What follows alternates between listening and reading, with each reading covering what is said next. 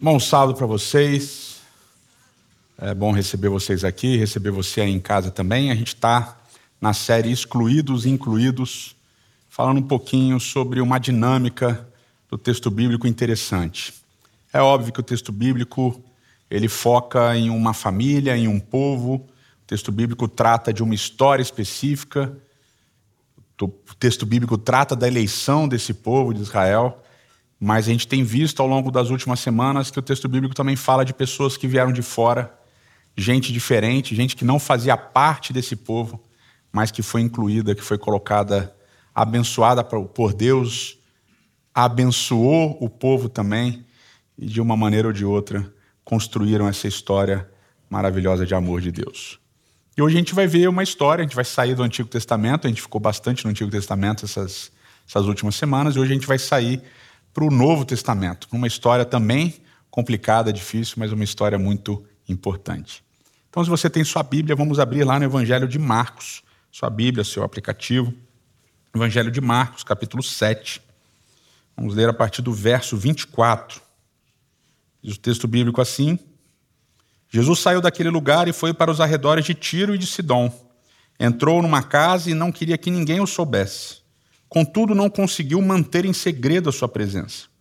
De fato, logo que ouviu falar dele, certa mulher, cuja filha estava com espírito imundo, veio e lançou-se aos seus pés. A mulher era grega, Ciro-fenícia de origem, e rogava a Jesus que expulsasse de sua filha o demônio. Jesus sai da região que ele estava, ele sai da conversa que ele estava travando com um grupo de pessoas e ele vai para a região de Tiro e Sidom. Tiro e Sidom são duas cidades, ficam no norte ali da região de Israel. Elas seriam parte do que a gente chamaria hoje, que a gente chama hoje o Líbano. É, Tiro e Sidom são duas cidades que aparecem no texto bíblico várias vezes, principalmente no Antigo Testamento. É, são cidades inimigas de Israel, é uma inimizade profunda, mas, ao mesmo tempo, Tiro e Sidom também participaram uh, da construção do Templo de Salomão, enviando recursos, é, e, de uma certa maneira, ajudando ali a construção de Salomão para o templo que ele dedicou a Deus. E aí, a gente encontra no Antigo Testamento tanto profecias acerca da destruição de Tiro e Sidom, como também a gente encontra profecias sobre proteção e salvação para Tiro e Sidom. Então é uma, digamos assim, um, é um conflito aí. Uma hora é ruim, uma hora é bom. Na época do Novo Testamento, Joséfo escreveu que Tiro e Sidom eram cidades é, dos mais amargurados ou é, é, ferozes inimigos de Israel. Então, ali na época do Novo Testamento, essas duas cidades estavam contra, eram inimigas de Israel. E a gente percebe também pela história e pelos relatos que o povo da Galiléia sofria muito, principalmente economicamente, com o domínio que Tiro e Sidom exerciam sobre ali o norte de Israel. E também a gente sabe que o exército de Tiro se uniu ao exército romano na época da revolta de 66 é, depois de Cristo, até o ano 70, e ajudaram a matar bastante judeus ali na região norte de Israel. Portanto, inimigos. E Jesus vai para essa cidade. Jesus vai para Tiro, para a região de Tiro e Sidom, para uma cidade dos inimigos de Israel. O texto bíblico, de uma maneira propositada, deixa ambígua. Deixa ambíguo ali se a casa que Jesus vai era uma casa de gentil, era uma casa de alguém de Tiro, de Sidom, ou se era a casa de algum judeu que morava lá em Tiro e Sidom. Fica ambíguo para onde Jesus vai. O fato é que ele vai para fugir, para que ninguém o conhecesse, para que ninguém soubesse quem ele era, para ficar ali escondidinho. Mas o texto bíblico também diz que não foi possível que ele permanecesse escondido. As pessoas sabiam quem ele era. Especificamente, uma mulher foi até ele. Uma mulher, diz o texto bíblico, que se lançou a seus pés. E aqui a gente tem um, um detalhe interessante. Essa mulher que se lança aos pés de Jesus era uma mulher grega. O texto diz que ela era grega. E a ideia do texto chamar essa mulher de grega é para dizer que ela era uma mulher distinta, que ela era helenista, helenizada, que ela tinha uma certa posição, um certo status social ela não era pobre, ela era alguém grega, então tinha uma certa condição especial. Mas, ao mesmo tempo, o texto diz que ela era uma mulher ciro-fenícia de origem. E essa expressão ciro-fenícia, ela denota, obviamente, uma origem geográfica, Mas tem uma outra coisa aí nessa descrição dela como Ciro Fenícia, porque nos escritos gregos e latinos da época, Ciro Fenícia era a descrição usada para falar de pessoas com uma moral questionável, especialmente prostitutas. A Ciro Fenícia era como se fosse uma galera que trabalhava com esse tipo de coisa. Então era uma mulher com moral questionável, ela não tem nome, ela aparece sem nome nessa história, de uma região hostil a Israel, inimiga, gentílica. E além de tudo isso, o texto bíblico diz, de uma maneira importante e relevante, que ela era, que ela tinha uma filha e essa filha tinha um espírito imundo e na conclusão diz que essa filha tinha um, tinha um demônio, ou seja, ela tinha um espírito impuro que a Bíblia vai chamar de demônio também nessa introdução. E é muito importante essa palavra impuro para a descrição de quem ela era. A filha dela era. Mas o texto diz que ela se lançou aos pés de Jesus. E essa expressão, se lançar aos pés de Jesus, aparece duas vezes só no Evangelho de Marcos. E a primeira vez que aparece é para descrever o que Jairo faz quando ele vai até Jesus para que Jesus salve o seu filho. Jairo também se lança aos pés de Jesus. Só que quem era Jairo? Jairo era o chefe da sinagoga, era um judeu, era um homem de moral ilibada, era uma pessoa pura aos olhos da religião e, obviamente, era um homem. Então a gente tem esse homem, judeu, amigo, de moral ilibada, puro para o serviço religioso, se lançando aos pés de Jesus para que Jesus curasse o seu filho. E a gente tem uma mulher, inimiga, sem nome, impura para o serviço, de moral questionável, que também se lança aos pés de Jesus para que Jesus cure a sua filha, que tinha um demônio. Marcos vai construir essa oposição extremamente interessante extremamente importante.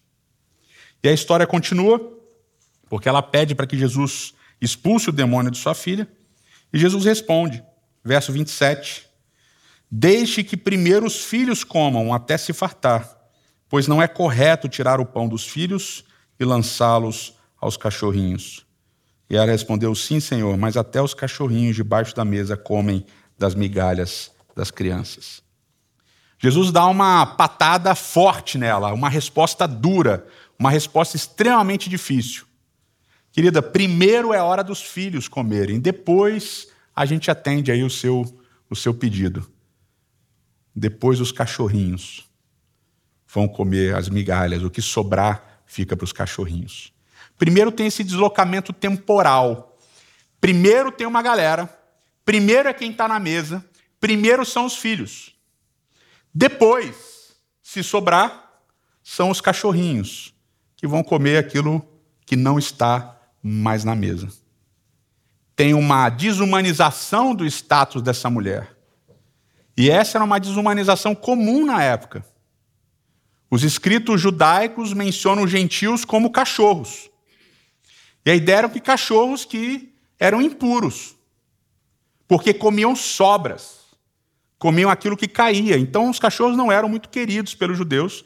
Inclusive, em Jerusalém era é, impedida a entrada de cachorros. Os judeus não gostavam, eles chamavam os gentios, então, de cachorros. É que interessante, né? Essa ideia de desumanização. Como muitos de nós fazemos até hoje, né?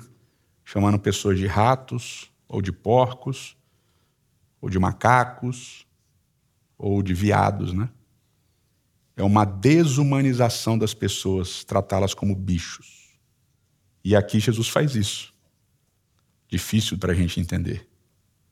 Jesus diz: existem aqueles que sentam à mesa e existem aqueles que não sentam na mesa. Primeiro são para os que sentam à mesa, depois para o resto. Paulada que Jesus deu. Mas é interessante como ela responde, né? Porque ela não responde com raiva, ou ela não responde, ah, eu não sou cachorro, não, me escuta aqui e tal. Pelo contrário, ela diz: tá bom, eu reconheço o meu lugar, eu sei quem eu sou, eu sei que eu sou uma mulher, por isso desprezada, Eu sei que eu faço parte de um povo que é inimigo de Israel, por isso essa reação hostil. Eu sei que nem o nome você sabe qual é. Eu sei que minha filha tem um problema religioso, ela é impura. Eu sei que ela tem um demônio. Eu sei que minha moral é questionável. Eu aceito tudo isso. Eu quero só a migalhinha que vai cair. E essa é uma dinâmica pesada. Porque apesar de uma certa maneira Deus tirá-la da jogada, Jesus, né, tirá-la da jogada, Jesus colocá-la de lado, ela insiste. Ela insiste, eu não vou sair, eu vou ficar. Eu sei o que o Senhor pode fazer. Eu sei que o Senhor pode expulsar o demônio da minha filha. Eu sei que a minha filha impura pode voltar a ser pura. Eu sei disso. Portanto, eu aceito essa condição que você me colocou. E Jesus responde para ela: Por causa da tua resposta, você pode ir. O demônio já saiu da sua filha. Ela foi para casa e encontrou a sua filha deitada na cama e o demônio já tinha deixado. Fala muito bem. Excelente postura. Pode ir embora. Sua fé foi grande. Pode ir embora. Sua filha já não tem mais demônio. Ela vai e realmente a filha está curada. Como é que a gente pode entender essa história extremamente complicada?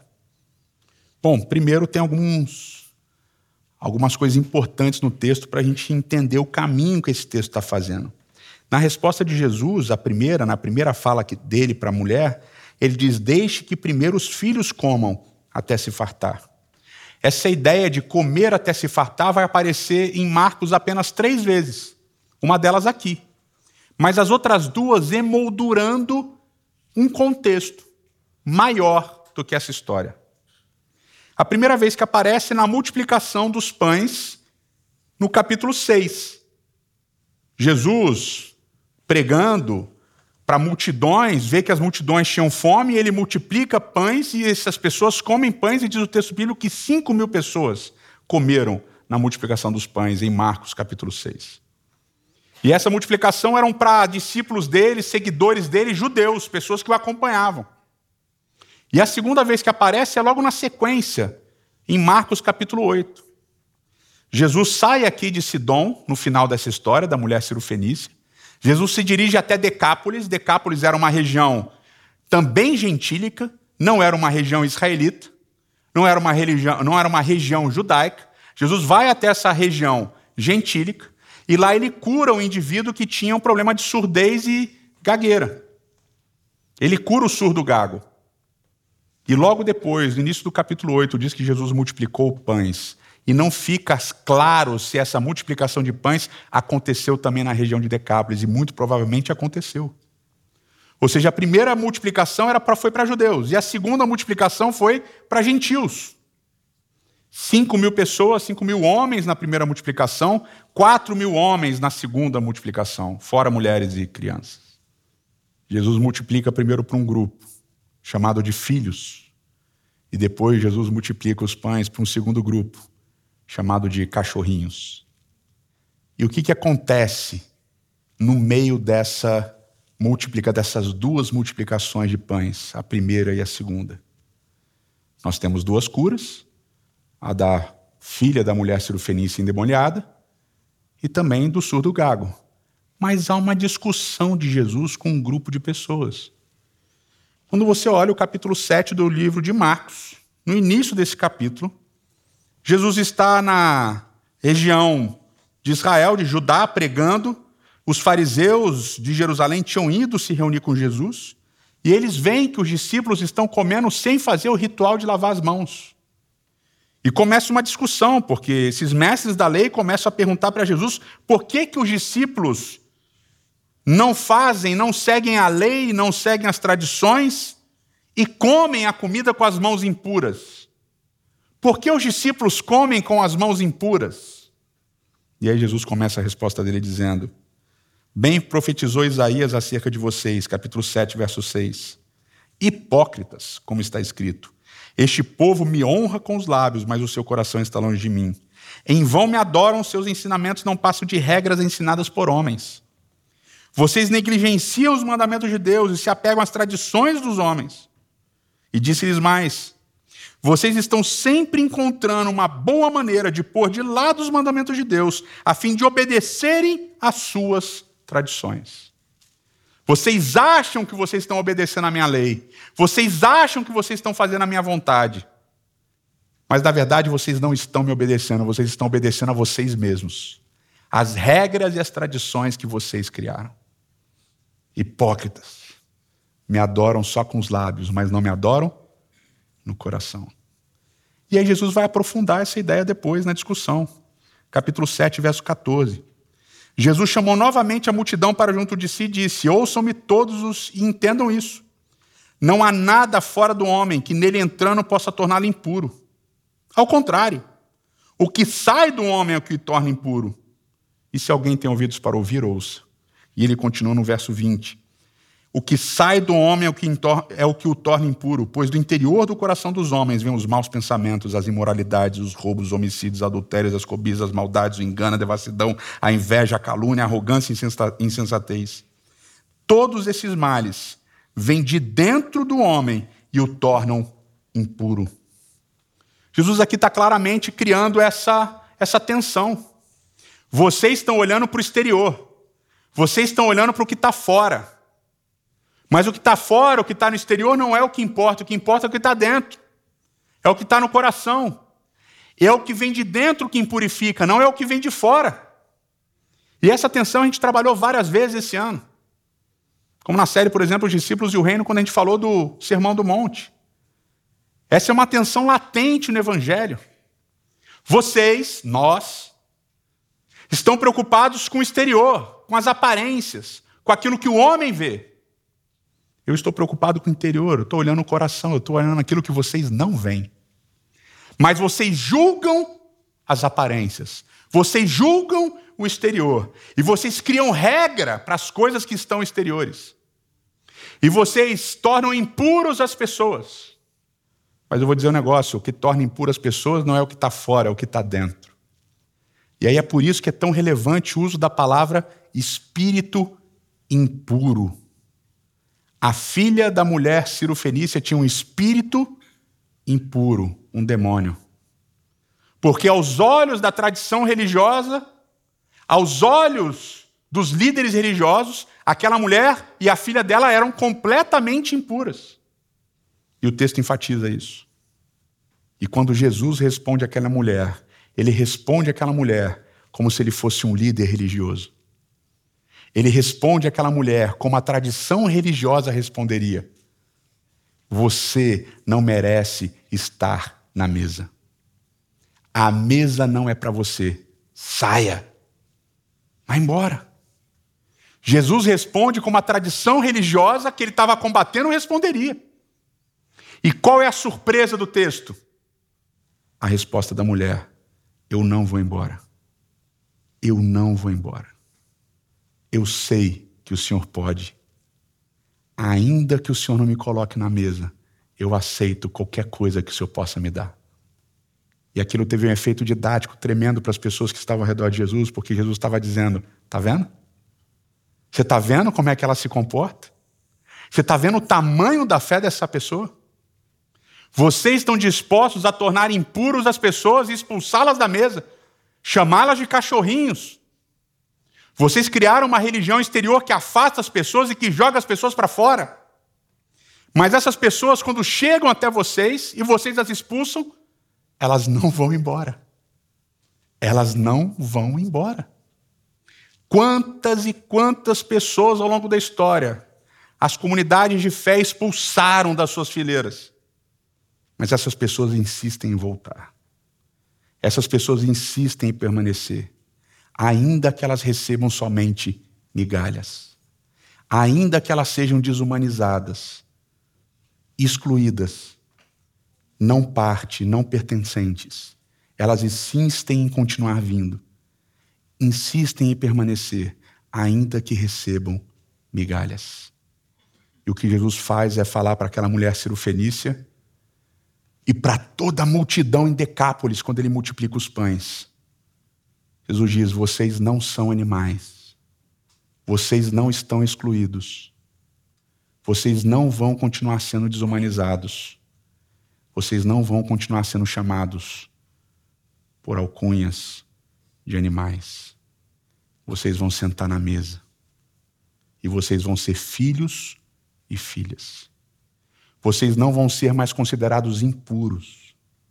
Eu vou purificar vocês. E vou colocar vocês no lugar que vocês merecem, como herdeiros do meu reino. E essa tensão vai reaparecer lá em Atos, quando Pedro tem a visão do lençol. Lembra da lição da visão do lençol? O lençol tinha animais impuros. E o que, que a voz disse para Pedro? Pedro mata e come. E Pedro não mata e não come. E depois Pedro vai para a casa de Cornélio. E ele vê que os gentios receberam o Espírito e estão falando em línguas. E aí, quando Pedro vai se explicar para a igreja, ele diz: Deus me revelou, Deus me mostrou que eu não posso tornar impuro aquilo que ele purificou. E essa história começa com Cristo no Evangelho de Marcos, no capítulo 7, com a mulher Ciro Fenícia. Quem são aqueles que nós temos desumanizado? Quem são aqueles que nós temos animalizado, tratando como bichos que não merecem ter o seu lugar à mesa? Quem são aqueles que nós temos chamados de impuros? e não merecedores, e temos afastado das nossas comunidades de fé. Quem são? Porque são esses que Cristo chama de filhos e coloca na mesa. São esses que durante anos e anos e décadas e décadas e séculos e séculos aceitaram migalhas. Mas o Evangelho de Cristo diz: migalhas não são suficientes. O lugar deles não é embaixo da mesa lugar deles é sentados como filhos e filhas, herdeiros e herdeiras, como parte do corpo. A mensagem dessa história é poderosa, porque ela diz o seguinte: primeiro, se você é uma mulher sem nome, de um povo inimigo de Israel, de moral questionável, com problema espiritual, de demônio, isso não é suficiente para te afastar de Deus não é suficiente para afastar de Cristo. E a segunda mensagem dessa história é: chegou a hora de, como comunidade de fé, pararmos de dar migalhas àqueles que nós tiramos da mesa e entender que na mesa de Cristo não pode existir gente embaixo da mesa. Todos têm que sentar. Porque aqueles que nós consideramos cidadãos de segunda classe, membros de segunda classe, Membros do corpo de Cristo de segunda classe, escondidas, a gente quer esconder. Deixa embaixo da mesa. Joga para baixo do, do carpete. Tapete, né? Carpete é. Cristo fala: não, senta na mesa, o seu lugar é comigo. Que a nossa comunidade seja essa comunidade que, através do Evangelho de Cristo, aceita aqueles que não são aceitos, acolhe aqueles que não são acolhidos, recebe aqueles que não são recebidos e chama de filhos aqueles que foram desumanizados e animalizados. Eterno nosso Pai e nosso Rei. São histórias difíceis. São histórias que colocam as nossas concepções, as nossas tradições, os nossos entendimentos da tua palavra, da tua lei em xeque. E a gente não está acostumado a fazer isso. Como aqueles religiosos e líderes da época de Cristo também não estavam acostumados.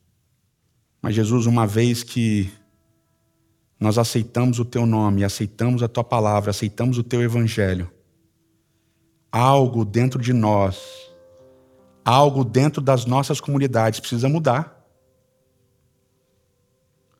Porque aqueles que não são filhos passam a ser filhos. Porque aqueles que são desumanizados e animalizados não podem mais sê-lo. Porque aqueles, Senhor, que se contentaram com migalhas embaixo das mesas, precisam sentar nos bancos e cadeiras das nossas comunidades e serem deixados serem tratados como filhos e filhas, herdeiros e herdeiras. A gente tem que parar de viver um evangelho de aparência e de juízo pela aparência. tem que viver um evangelho genuíno. O evangelho que atravessa barreiras. O evangelho que busca, entre aspas, os inimigos. Que busca, entre aspas, o de moral questionável. Porque na tua palavra foi esses que Cristo buscou. Foi esses que Cristo alcançou. Foram esses que Cristo alcançou. Foram esses que Cristo trouxe para a mesa e disse: Filhos e filhas, esse reino é de vocês. Te pedimos então, Senhor, que se alguém aqui se contentou com migalhas durante os anos de sua vida, teu Espírito toque essa pessoa e que ele entenda que ele, que ele ou ela entendam que eles não precisam viver de migalhas. Que o lugar deles é na mesa. Todos nós, como comunidade, que nós de uma vez por todas entendamos.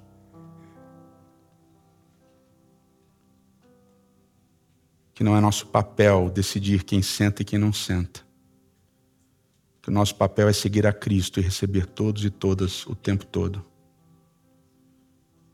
Que excluídos sejam incluídos. Que aqueles que não eram filhos sejam chamados de filhos. É o que nós te imploramos em nome de Cristo. Amém.